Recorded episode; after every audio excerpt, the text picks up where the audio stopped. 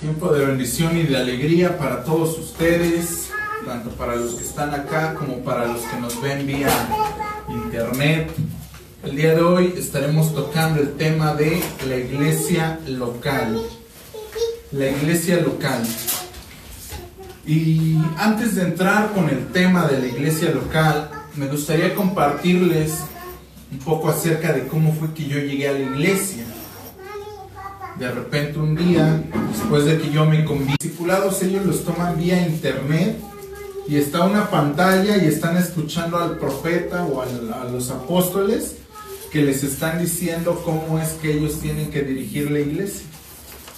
No aguanté ni 10 minutos estando ahí cuando me salí nuevamente y dije, no, esto no es lo mío, no quiero estar acá. Pasaron los días y decidí buscar otra iglesia. Y ahora me metí en un salón del reino de los testigos, la sociedad Watchtower.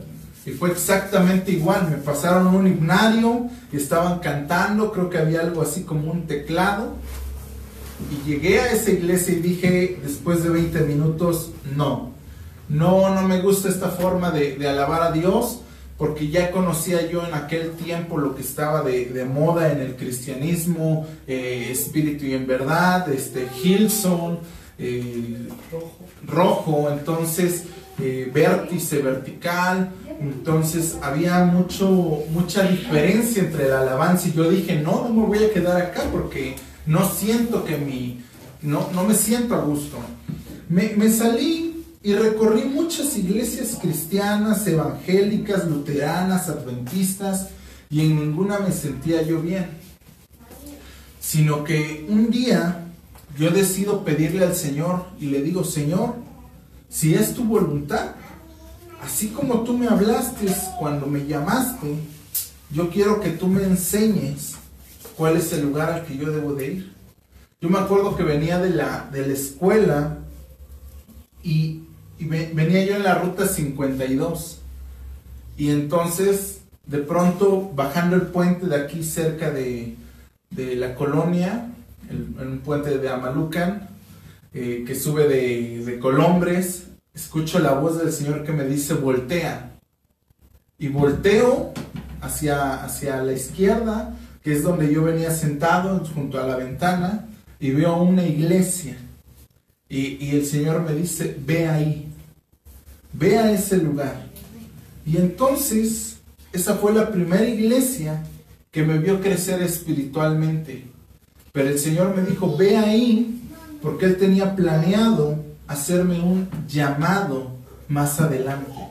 Un llamado que no fuera motivado eh, por otra cosa, sino por su propio Espíritu Santo. Y, más adelante estaré compartiendo por qué. Digo, hay iglesias de poder, de, avivamiento. Hay iglesias que, la gente ora y que uno habla en lenguas. Que la gente llega luego, luego orando y, y creen en los dones de profecía y en las sanidades, en palabra de ciencia y sabiduría. Y es muy fácil. Pero en esta iglesia donde yo había llegado por primera vez, aunque sí se creía en la imposición de manos y en algunos de los dones, eran muy reservados para los ministros de culto. Era algo que no iban a impartir a toda la iglesia de decir, a ver, voy a orar por ti para ver cuál es tu llamado. Eran muy, muy conservadores, muy tradicionales en cuanto a esos temas. Y, cuando, yo me, cuando yo recibo mi llamamiento al ministerio, fue el Espíritu Santo el que obró de manera espontánea en una reunión de jóvenes en la que nadie manipuló nada ni nadie predispuso nada, sino que fue el Espíritu Santo el que tomó control en ese momento. Por eso es que yo sé que el, Espíritu Santo fue el que me llevó a esa primera iglesia para que yo pudiera crecer ahí espiritualmente y recibir mi llamado.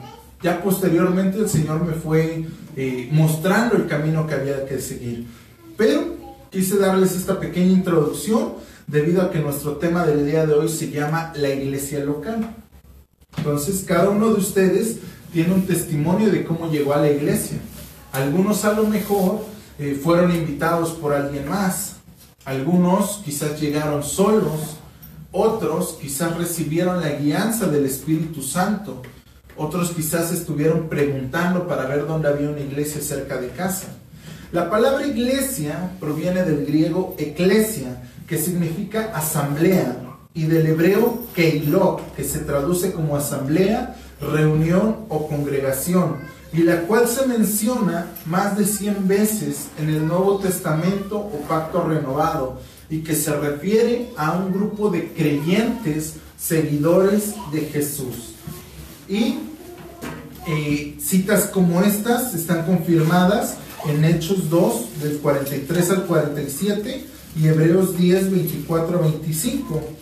Y, y Hebreos 10, 24 a 25 dice de manera particular, y pongamos mucha atención, considerándonos mutuamente el uno al otro, para estimularnos entre sí al amor y a las buenas obras no descuidándonos ni dejando de congregarnos en nuestras propias reuniones en la congregación, como algunos han hecho de esto ya una costumbre, sino más bien debemos alentarnos los unos a los otros y hagamos esto con mayor razón cuando vean que aquel día se acerca.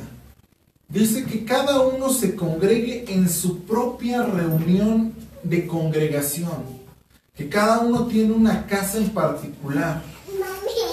La iglesia local es el cumplimiento del propósito de Dios que ya hemos visto anteriormente, Romanos 8, 28 al 30, que a los que aman a Dios todas las cosas les sirven para bien, porque Él nos escogió y nos predestinó para que fuésemos hechos conforme a la imagen de su Hijo Jesucristo, a fin de que Él fuera el primogénito entre muchos hermanos. Dios quiere que cada uno de nosotros lleguemos a formar parte de su familia. Y por eso es que la iglesia está conformada por miembros de Cristo. Pero la palabra iglesia que nosotros hemos traducido al, español, en, el original castellano o traducido al, castellano del, del hebreo o del griego, sería asamblea o congregación. Ahora sabemos por qué los testigos le llaman asamblea. Y dicen, ya me voy a la asamblea. Y otros, este, los adventistas, por ejemplo, dicen, vamos a la congregación. Otros dicen, vamos al templo. Otros dicen, vamos al culto. Y algunos otros decimos, vamos a la iglesia. Pero realmente la iglesia es el cuerpo, eh, el conjunto de creyentes seguidores de Jesús. Entonces, vamos a ver, el propósito de, la iglesia es la proclamación de las buenas noticias, la adoración y el compañerismo, pero también la enseñanza y el servicio social. Solamente cumpliendo estos cinco puntos es que la iglesia va a poder cumplir sus objetivos primer lugar, la adoración y exaltación pública de Dios. En la iglesia nosotros no vamos eh, a aprender o a leer de la Biblia, porque eso ya lo hicimos mediante un estudio bíblico, mediante una clase de discipulado como la que estamos tomando ahorita. A la reunión general se va para exaltar y adorar el nombre de Dios, pero la razón principal para la cual vamos nosotros a la iglesia es para el compañerismo, para juntarnos, para estar los unos con los otros y, dar y recibir. ¿Sabes qué? Yo en esta semana recibí del Señor esta bendición. Quiero testificarte de lo que yo recibí. Pero también me voy a llevar lo que otros recibieron y voy a dejar mis peticiones y me voy a llevar las peticiones de oración de otros. No vamos nada más porque queramos ser amigos y nos llevemos bien y, y vayamos a compartir el pan y el cafecito. Vamos porque tenemos que dejarles bendición. ¿Qué es lo que hizo el Señor en mi vida? Si yo entré, eh, dice una frase judía, si yo entré a la casa de Dios y salí de la misma manera, entonces ¿para qué entré? Si yo entré a la casa de Dios y no di testimonio de por lo menos una cosa buena que Dios haya hecho en mí, y no me traje por lo menos una cosa buena que hizo en mis hermanos para testificarlo, y no dejé por lo menos una petición de oración, y no me traje por lo menos una petición de oración, entonces a qué fui a la iglesia. Hay pastores que quieren que la gente llegue porque les va a predicar y les va a dar el mensaje. pero realmente tenemos que testificar eso públicamente.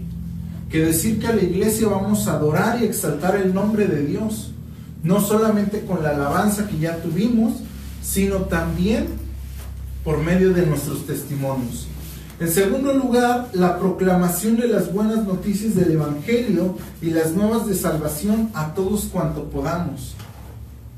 A la iglesia no vamos para estar engordándonos, sino para aprender y para que el, líder, el dirigente, el obispo, el, el, responsable de ministerio nos diga, vamos a ir de, de dos en dos, vamos a ser enviados vengo a rendir cuentas, en la semana estuve predicando a tantos, envíame nuevamente para poder irlos a visitar, vengo a dejar cuenta de lo que ya traje. Si hay tiempo para leer la palabra, porque siempre ha habido tiempo en la iglesia para leer la palabra, pero el propósito principal después de adorar a Dios es que podamos salir como iglesia evangelizar, que tengamos un grupo de evangelismo, que por lo menos una vez al mes salgamos a evangelizar y compartamos como cuerpo de Cristo todos los grandes eh, milagros que hemos visto, desde despertar hasta poder meditar en la palabra de Dios, porque esto es un milagro. Dice que si nosotros leemos eh, la palabra, el Dios de este mundo, Satanás, nos ha puesto un velo para que no entendamos. Y como no entendemos, leemos y, leemos y, y no pasa nada en nuestra vida. Pero cuando el Espíritu Santo llega, Él nos lleva el conocimiento perfecto y nos explica cada una de las cosas que están acá. Y entonces ya es un milagro el poder entender la palabra de Dios, porque ya es algo que proviene directamente de Él. No es algo que nos hayamos ganado nosotros, ni es algo que nosotros hayamos pedido. En tercer lugar, el compañerismo con los cuales podemos dar y recibir para la edificación mutua. ¿Cuántas veces hemos llegado y hemos saludado a todas las personas de la iglesia? Y ya no digamos a los que ya están, sino a los últimos que llegaron. He visto iglesias donde al final, ya cuando, cuando está pasando el servicio, aunque ya esté la mitad de la alabanza, el pastor siempre está atento a ver quiénes llegan y en cuanto ve que va llegando alguien, lo saluda. Y cuando ve que llega alguien nuevo, va y lo saluda y le vuelve a decir que se pase hasta enfrente, pero está al pendiente de. Ahora no vayamos tan lejos con ellos, con nosotros mismos. Si nosotros queremos poder tener ese orden, si queremos tener ese orden, lo que necesitamos hacer es disciplinarnos, es aprender a llegar temprano para poder recibir a todos. Si llegamos tarde nos van a recibir a nosotros, pero si, si llegamos temprano nosotros vamos a recibir a los demás. Algo, algo que también tiene que ver con el compañerismo es que así podemos saber cuáles son las necesidades de los otros. ¿Cuántas veces hemos preguntado qué necesidades tienen las demás personas? ¿Cómo estás hoy, hermano? ¿Cómo estás? Ya no te había yo visto. Qué milagro que vienes. Qué bueno es verte. La palabra dice, mirad cuán bueno y cuán delicioso es habitar los hermanos juntos. Hinei Matop es la misma palabra que en el griego se traduce como bienaventurado. Qué honor tan grande, qué privilegio tan grande es habitar los hermanos juntos. Es una alegría, no como los hermanos de muchas iglesias, yo sé que aquí no pasan y en sus congregaciones tampoco en las que los de esta hilera no se llevan con los de la otra hilera. Y los de allá de la zona VIP no se llevan con los rezagados hasta atrás. Los que tienen sus grupos hasta para comer y sentarse. Yo sé que no sucede aquí. Sucede en otros países, en otras iglesias. Pero eso es lo que se tiene que evitar. El propósito de la iglesia es edificarnos en el compañerismo, en la ayuda mutua. Ahora, la enseñanza con la que crecemos y ayudamos a otros a crecer en el conocimiento. Ahora sí, ya que venimos a adorar a Dios, ya que exaltamos su nombre, ya que estamos predicando el Evangelio a los no creyentes, ya que estamos conviviendo juntos, ahora sí viene la palabra. ahora sí podemos decir qué vamos a aprender de nuevo. Hay cosas que no vamos a aprender en casa, hay cosas que se tienen que aprender en la iglesia por parte de un ministro que ha sido ordenado de diferente manera, de, eh, de manera ordenada y que nos puede transmitir los conocimientos de la palabra. Por ejemplo, nosotros podemos leer la Biblia de, de, corrido y desde Génesis hasta Apocalipsis y todo el Antiguo Testamento y todo el Nuevo Testamento y podemos aprender mucho. Pero a través del estudio bíblico, el pastor nos va a dar ciertos temas, el ministro nos va a dar ciertos temas, eh, nos va a explicar la Biblia de forma panorámica, de forma temática, de, en forma de biblioteca, de forma esquematizada, de forma expositiva, y nos va a empezar a explicar ciertas áreas. Nos va a enseñar cómo estudiar más la palabra de Dios. Si nada más se sacan un mensaje de internet, pues entonces nos enseñarán lo que Dios le reveló a alguien más. Pero si están en comunión con Dios y si están estudiando conforme a un orden específico, entonces nos van a enseñar palabra de Dios. Finalmente, dice que el servicio social también es, una, es uno de los propósitos de la iglesia. Yo recuerdo que cuando estaba haciendo mi servicio social, conocí a un, a un varón de, de Dios, que él no es cristiano, él es católico, él iba a ser sacerdote. Pero él me decía, ¿sabes cuál es la mejor forma de evangelizar a la gente de allá afuera? Me dijo el nombre del padre, pero no me acuerdo. No me acuerdo el nombre, la, la verdad no me acuerdo y no, no he tenido eh, interés más bien de, de, de preguntarlo, pero lo voy a preguntar. Y él me decía que dentro de la teología católica es muy sonada su forma de evangelismo. Dice que él sacaba a los, a los sacerdotes, a los este, presbíteros, a los seminaristas que querían ser sacerdotes y les decía, vénganse, hoy vamos a ir a evangelizar. Y todos iban con Biblia y todos llevaban sus, libritos de evangelismo. Y, y, este padre, este sacerdote les decía, no, no, no, hijos, no, hoy no van a predicar con Biblia. Dejen sus Biblias, dejen sus manuales de estudio. Hoy me van a ver a mí predicar. Yo no llevo Biblia, yo no llevo libro de estudio. Y entonces este sacerdote los llevó al mercado de la colonia, del pueblo, y, y, pasó saludando a cada persona del mercado. Y veía quienes necesitaban ayuda y decía, a ver, te voy a ayudar. A ver, no, no, no, no necesitamos que nos des limosna, ni, ni paga, ni nada te voy a ayudar. Y le cargaban los bultos de fruta, les ayudaban hasta despachar la carne. Y decía, esa es la forma en la cual tenemos que evangelizar, por medio de nuestro testimonio, por medio del ejemplo. Ahora ya sabemos por qué los mormones dicen, si no tienes tiempo para leer la Biblia porque estás haciendo algo, nosotros te ayudamos. Y entran y te barren tu casa y te lavan tu ropa y hasta los calcetines y los calzoncillos sucios te están tendiendo ahí en el tendedero. Porque esa es su forma de evangelizar. Y si no tienes o necesitas destapar el desagüe o cualquier cosa, o hacer la comida, te ayudan a hacerlo con, con tal de que escuches la palabra de Dios.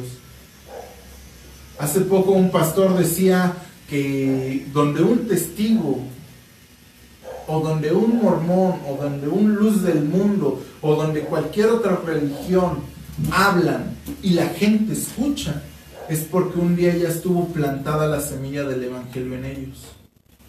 Simplemente que ellos los cautivaron de la forma en la que la iglesia no pudo hacerlo. Porque la gente de allá afuera ya no está esperando la palabra de Dios.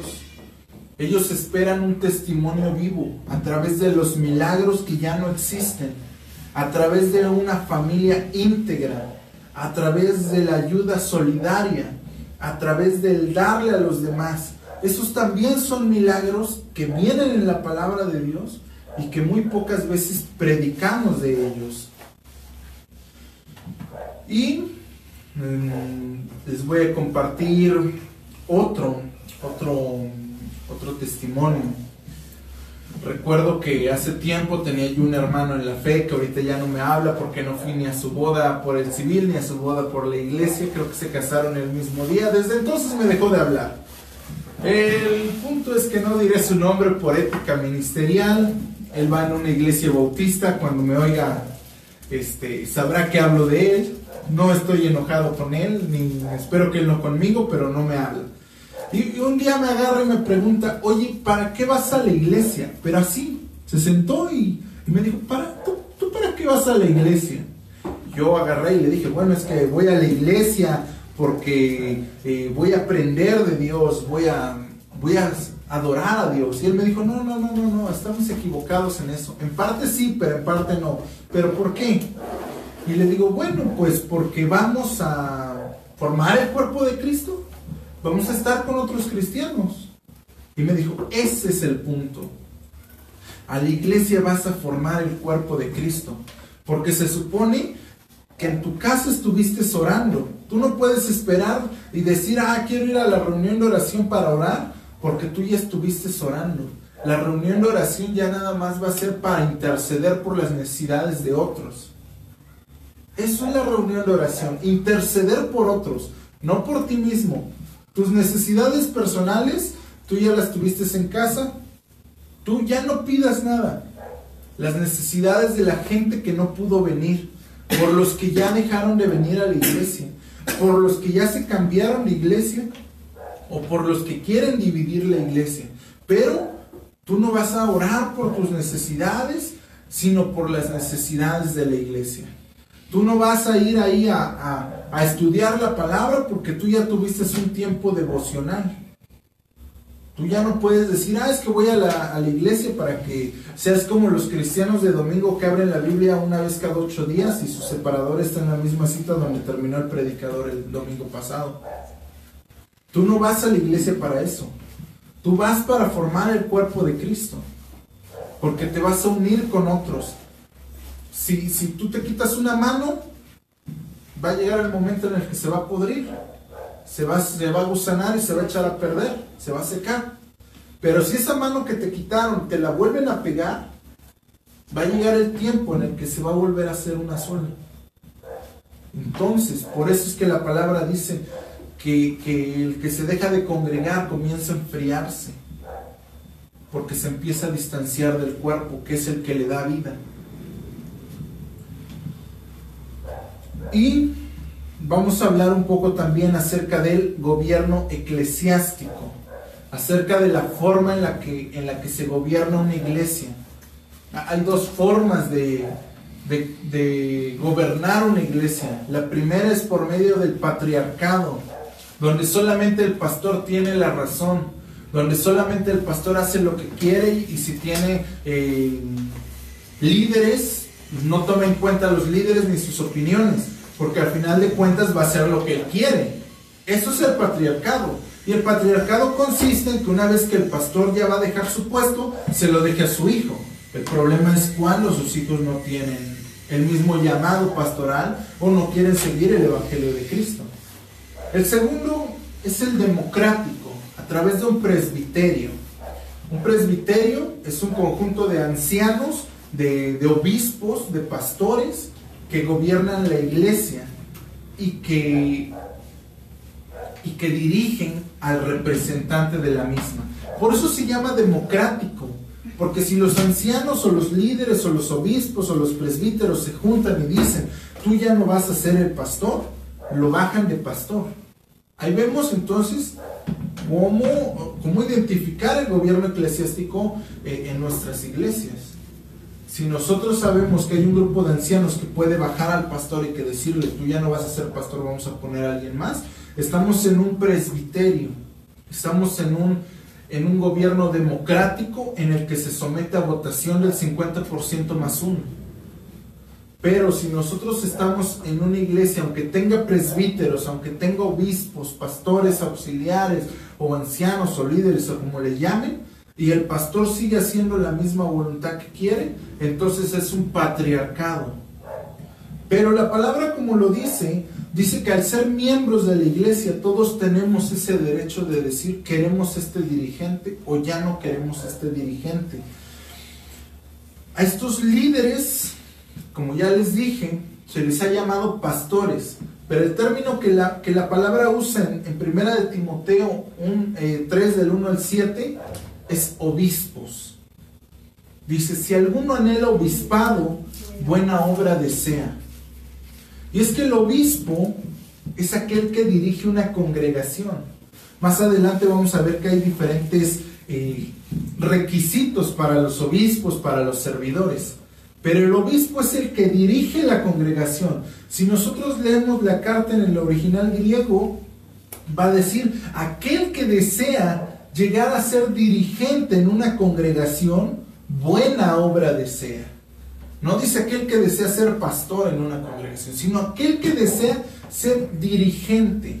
El obispo es ese, el que da dirección, independientemente de su don, Efesios 4, 11 y 12, si es apóstol, profeta, maestro, evangelista, pastor, el obispo es el que va a dirigir a la iglesia. ¿Qué mejor dirían algunos que, que tuvieran un profeta por, por dirigente, por obispo? Porque el profeta tiene visión a dónde quiere llegar. Qué mejor que fuera un apóstol, porque el apóstol va a poner fundamento. Otros dicen, qué mejor que mi, que mi obispo fuera evangelista, porque entonces nos va a sacar a nosotros a, evangelizar. Ya me eché una, una plantita. Ya me eché, ya me eché el florero. ya me eché el florero. Pero no, no pasa nada. ¿Qué, mejor que nuestro obispo fuera un maestro de la palabra? Porque entonces nos enseñaría palabra. Pero qué bueno que nuestro obispo fuera pastor, porque entonces nos sabría pastorear, sabría llevarnos al alimento fresco, a los pastos verdes, junto a aguas de reposo ahí nos tendría, nos exhortaría y nos haría venir como, como el pastor que alza el callado y sus ovejas reconocen su voz. Pero independientemente de eso, el obispo es únicamente el que dirige la iglesia. Aunque actualmente también se le ha llegado a nombrar con el nombre de pastores. Y Hebreos 11:17 dice, obedezcan a sus dirigentes, sométanse a sus pastores y sujétense a sus ancianos, porque ellos se mantienen al cuidado de sus vidas como personas que tendrán que rendir cuentas por ustedes y por sus obras, para que hagan esta tarea con alegría y sin ninguna murmuración, porque esto no es provechoso para ustedes, pues es una condenación. Entonces, Hebreos 11, 17. Obedezcan, hijitos, este, obedezcan a sus, a sus pastores. Este, Hebreos 11. 11. Hebreos 11, 17. Por la fe Abraham, cuando fue probado, ofreció a este Ah, entonces les, checo bien la cita porque la tengo, la tengo incorrecta. Déjenme marcarla aquí para que eh, préstame el lapicerito para que la podamos eh, corregir en los manuales. Es, es, muy bueno porque a veces este 11, 11 17. Ajá. Bueno, vamos a ponerle aquí checar para que la pueda yo checar. Entonces, la, la, palabra dice, obedezcan a sus dirigentes, sométanse a sus pastores y sujétense a sus ancianos. Porque este es el cuerpo de gobierno que debe de haber. Debe de haber un dirigente o dos. Por eso se les llama también eh, pastores auxiliares o copastores o o grupo de, pastores o el presbiterio, que también se ha llegado a conocer como grupo de ancianos o de líderes. Y después de ellos sigue una secuencia, un, grado un poco menor, pero al igual de consiervos, están los servidores. Los pastores o los obispos pueden delegar autoridad a otras personas que han sido probadas y que se han hallado fieles. Y entonces les pueden delegar responsabilidades diferentes a los miembros de la iglesia. A estos se les conoce como líderes responsables del ministerio o bíblicamente como diáconos, como los que están al frente de un ministerio o de, o de un departamento de la iglesia. El diácono o anciano es la persona que sirve a la iglesia, pero que a lo mejor no sirve de tiempo completo, sino que solamente sirve de medio tiempo. Y este cargo se le otorga a los hermanos que por un cierto tiempo fueron probados y que se han ganado la confianza y el prestigio de gracias a su buena conducta y espíritu de servicio.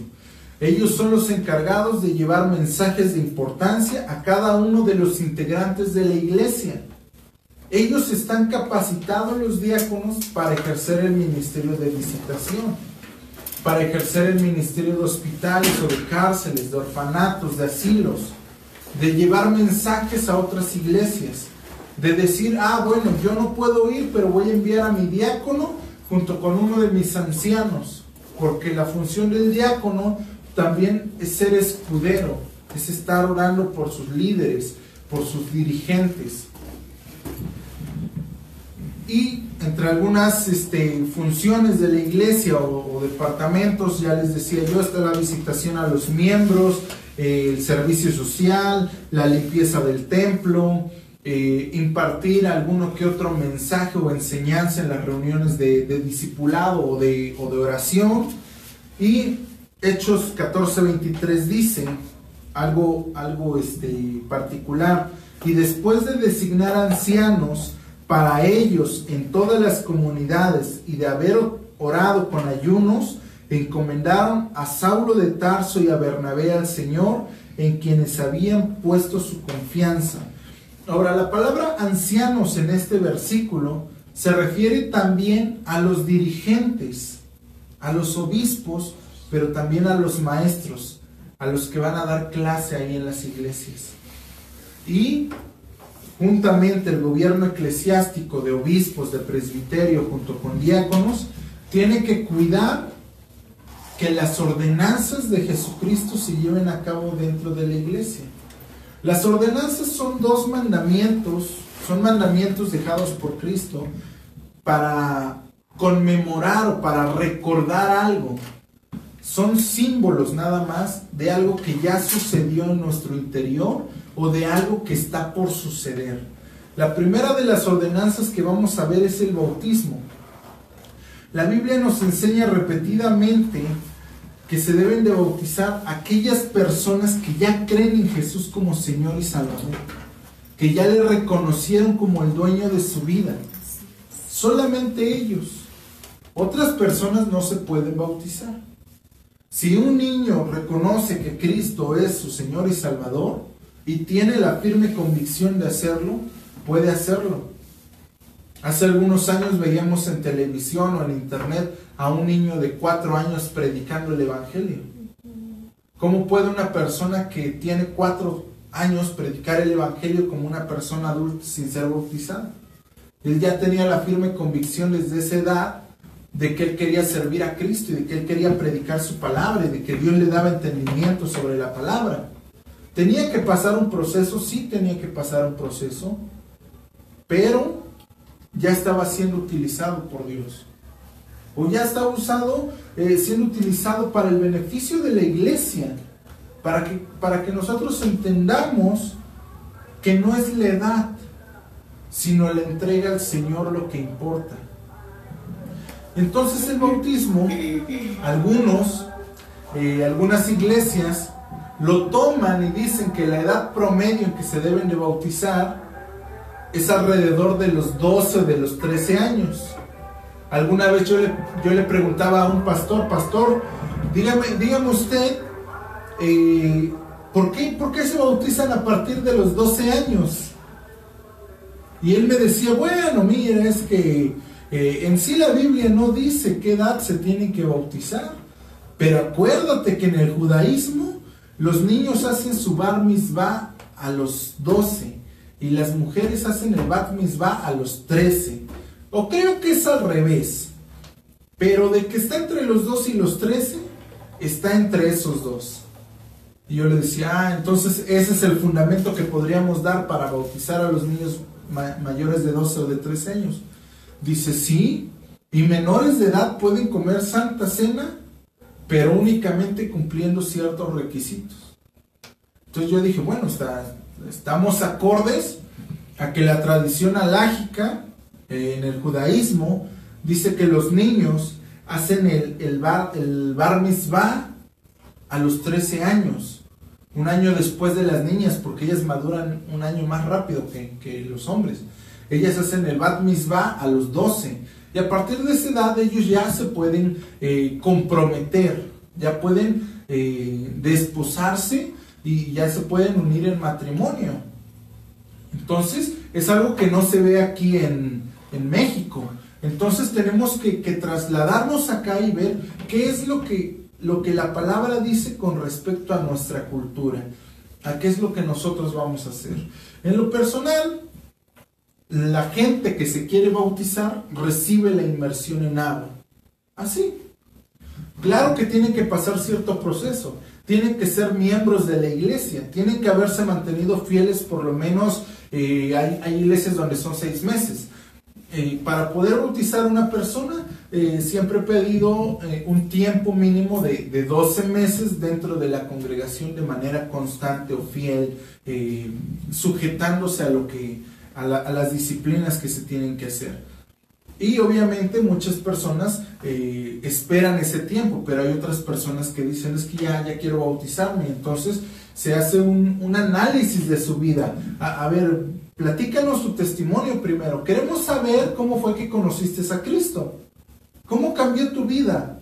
Porque si tú dices que te quieres bautizar, pero tu vida sigue siendo igual que antes de Cristo, entonces ¿para qué te bautizas? Solamente vas a cargar condenación. Pero si tu vida ha tenido un cambio verdadero, un cambio genuino, dice la palabra que el etíope le dijo a Felipe, aquí hay agua, ¿qué impide que sea bautizado?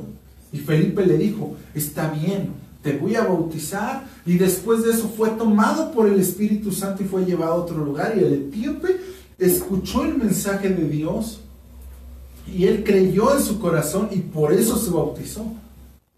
Por eso es que aun cuando las personas no tienen un año, si analizando su testimonio de conversión y analizando y discerniendo correctamente su vida, se pueden bautizar, así se hayan convertido el mismo día de hoy. Por eso es que muchas veces en, las, en los bautizos, la gente que ya tomó el discipulado baja las aguas, pero después el ministro de culto dice, si alguno de ustedes quiere bautizarse, quiere bajar a las aguas, aunque no haya venido vestido de blanco, ni haya tomado su curso, ni haya venido vestido de negro, porque hay iglesias donde se pide de blanco, otras de negro, para que no se transparente la ropa y qué sé yo. Aún si no ha pasado todo esto, pero cree en el Señor Jesucristo y quiere recibir la inmersión en agua, puede bajar a las aguas.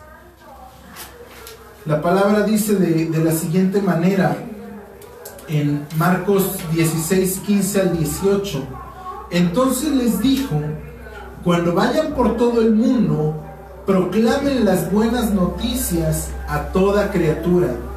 El que confíe y tenga fe y luego sea sumergido en agua, arrepintiéndose para recibir al Espíritu Santo, este será salvo. El que no confíe en el mensaje de salvación, ni tenga fe en mi palabra, será condenado por sí mismo a rechazar las buenas nuevas. Y estas señales acompañarán a aquellos que sí confían. En mi nombre expulsarán demonios, hablarán en nuevas lenguas, no se harán daño si manipulan serpientes con las manos o si llegan a beber veneno. Sobre los enfermos pondrán sus manos y ellos sanarán. Existe una pregunta actualmente con respecto a eh, Marcos 16, 15 y 18 y Mateo 28, 19 y 20.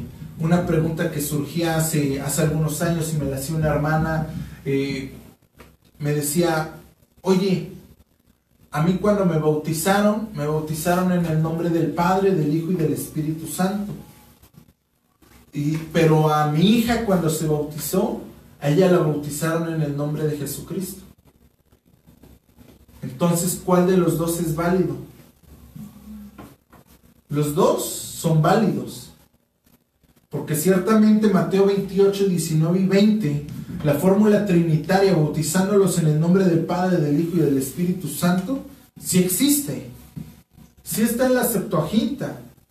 Pero hay otros como el Códice Sinaítico, el Códice Vaticano, el Códice Bizantino, que no contienen la fórmula trinitaria. Pero cuando leemos los credos de la Iglesia eh, Apostólica, el credo de Nicea, el, credo de, la fe de los apóstoles y, otro credo, entonces vemos que los cristianos de la iglesia primitiva ya se bautizaban con una fórmula trinitaria.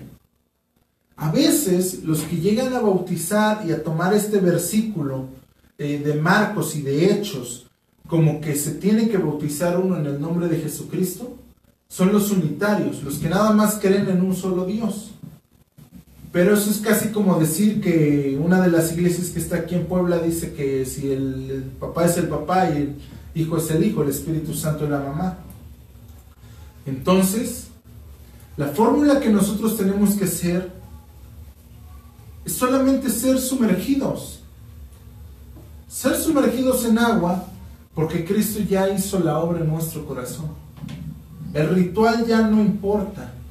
Pero lo más bíblico sería la fórmula trinitaria. Yo te bautizo en el nombre del Padre, del Hijo y del Espíritu Santo. Pero si alguien me bautiza en el nombre de Jesucristo, también es válido. Porque no me está, el, el bautismo no me está cambiando. El que me está cambiando es Cristo. El que me está moldeando es el Espíritu Santo. Y el que me llamó a salvación fue el Padre. Solamente estoy dando testimonio de lo que ya pasó dentro de mí.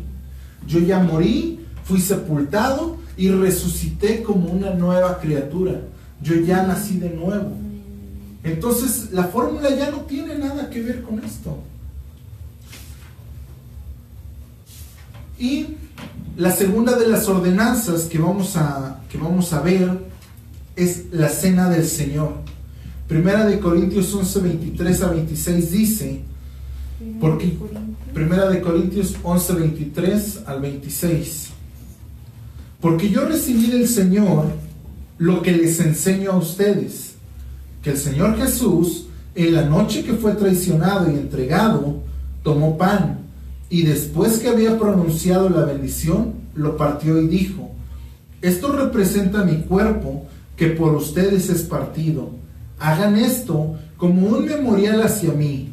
Asimismo, tomó también la copa después de haber cenado y dijo, esta copa es el nuevo pacto efectuado por mi sangre. Hagan esto todas las veces que la beban como un memorial hacia mí. Por lo tanto, todas las veces que coman de este pan y beban de esta copa, proclaman la muerte del Señor hasta que Él venga. Tenemos que entender la cena del Señor. La cena del Señor tiene un trasfondo hebraico, un trasfondo judío, la cena de Pascua, la cena de Pesach, en la que el cordero era sacrificado.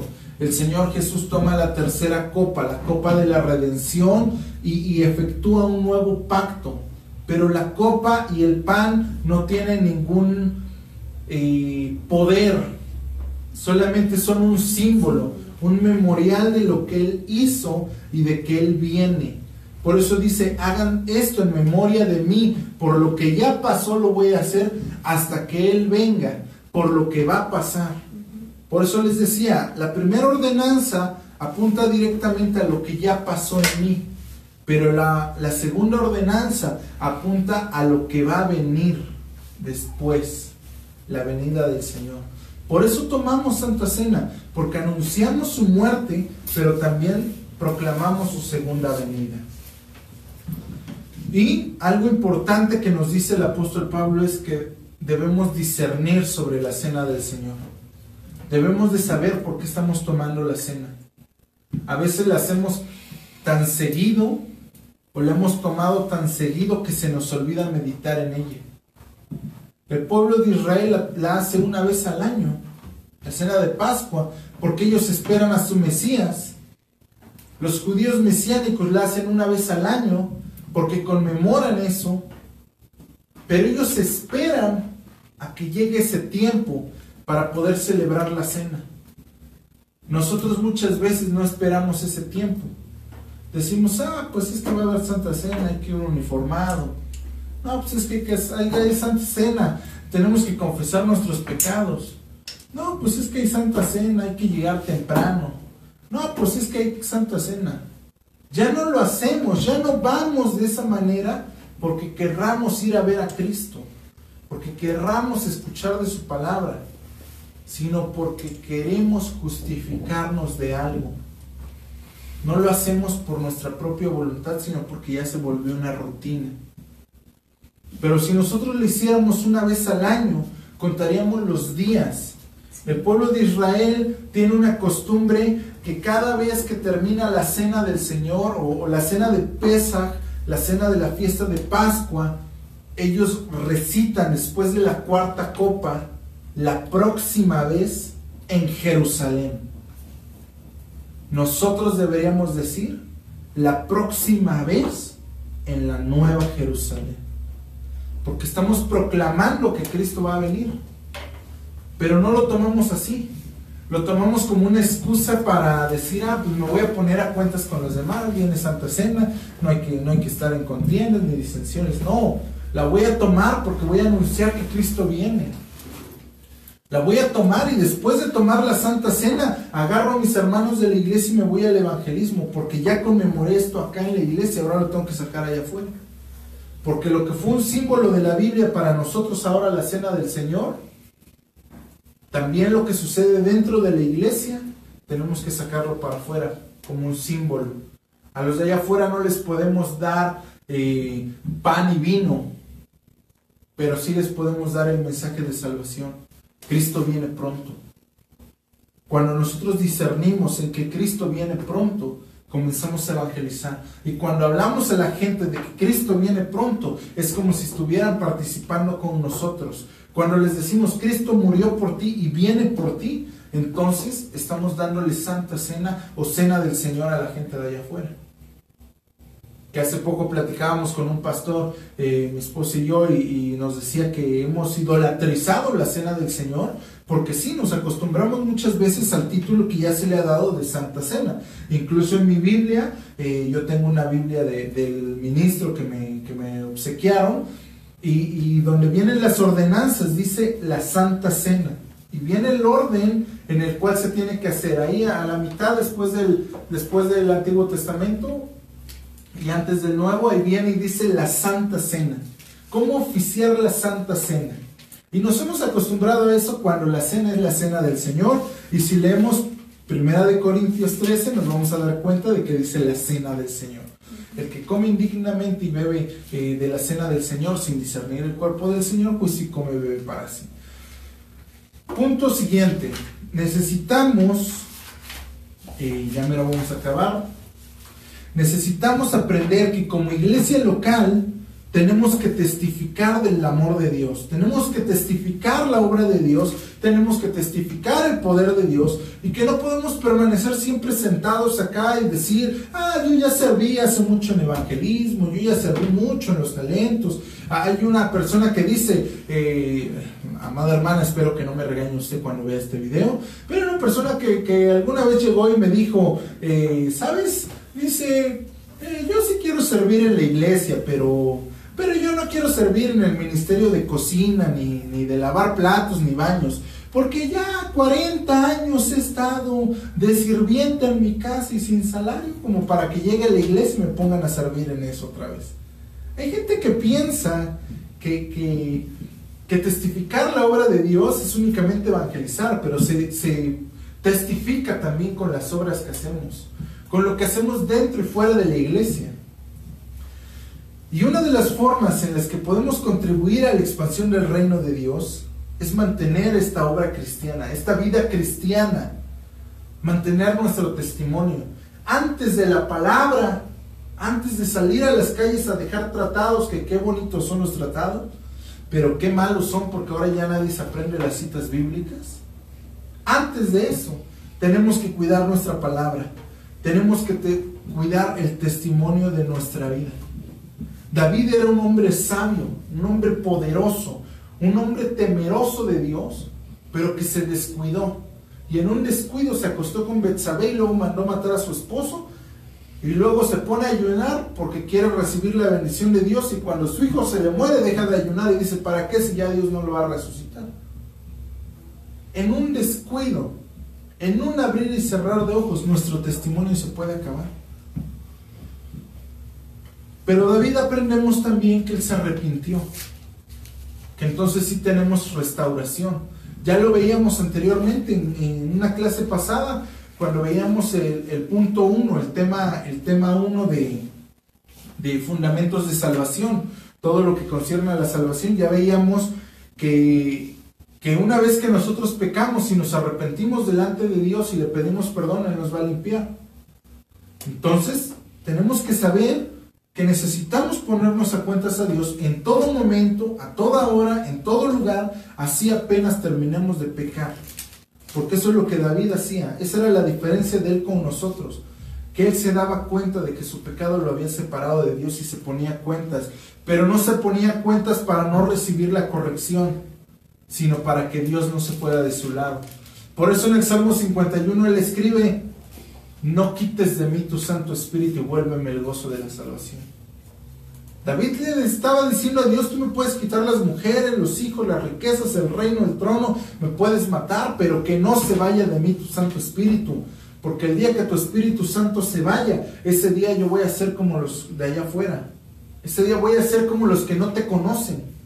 Entonces Dios le estaba diciendo, eh, eh, David, te voy a limpiar, te voy a restaurar.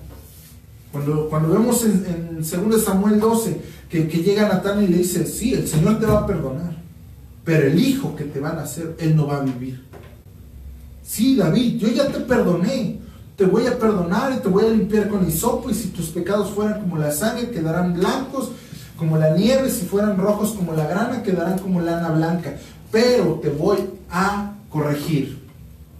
Hay que, estar pendientes de eso también en que el Señor nos va a corregir, en que el Señor, como buen Padre, nos va a moldear y que nuestro carácter y nuestra conducta tienen que ser a semejanza de Él. Primera de Corintios 10, 31 y 32 dice, por tanto, cualquier cosa que hagan, ya sea comer o beber o cualquier otra cosa, háganlo como para dar la gloria a Dios. No sean tropiezo a nadie, ni a judíos, ni a gentiles, ni a la congregación del Señor. 10, 31 y 32.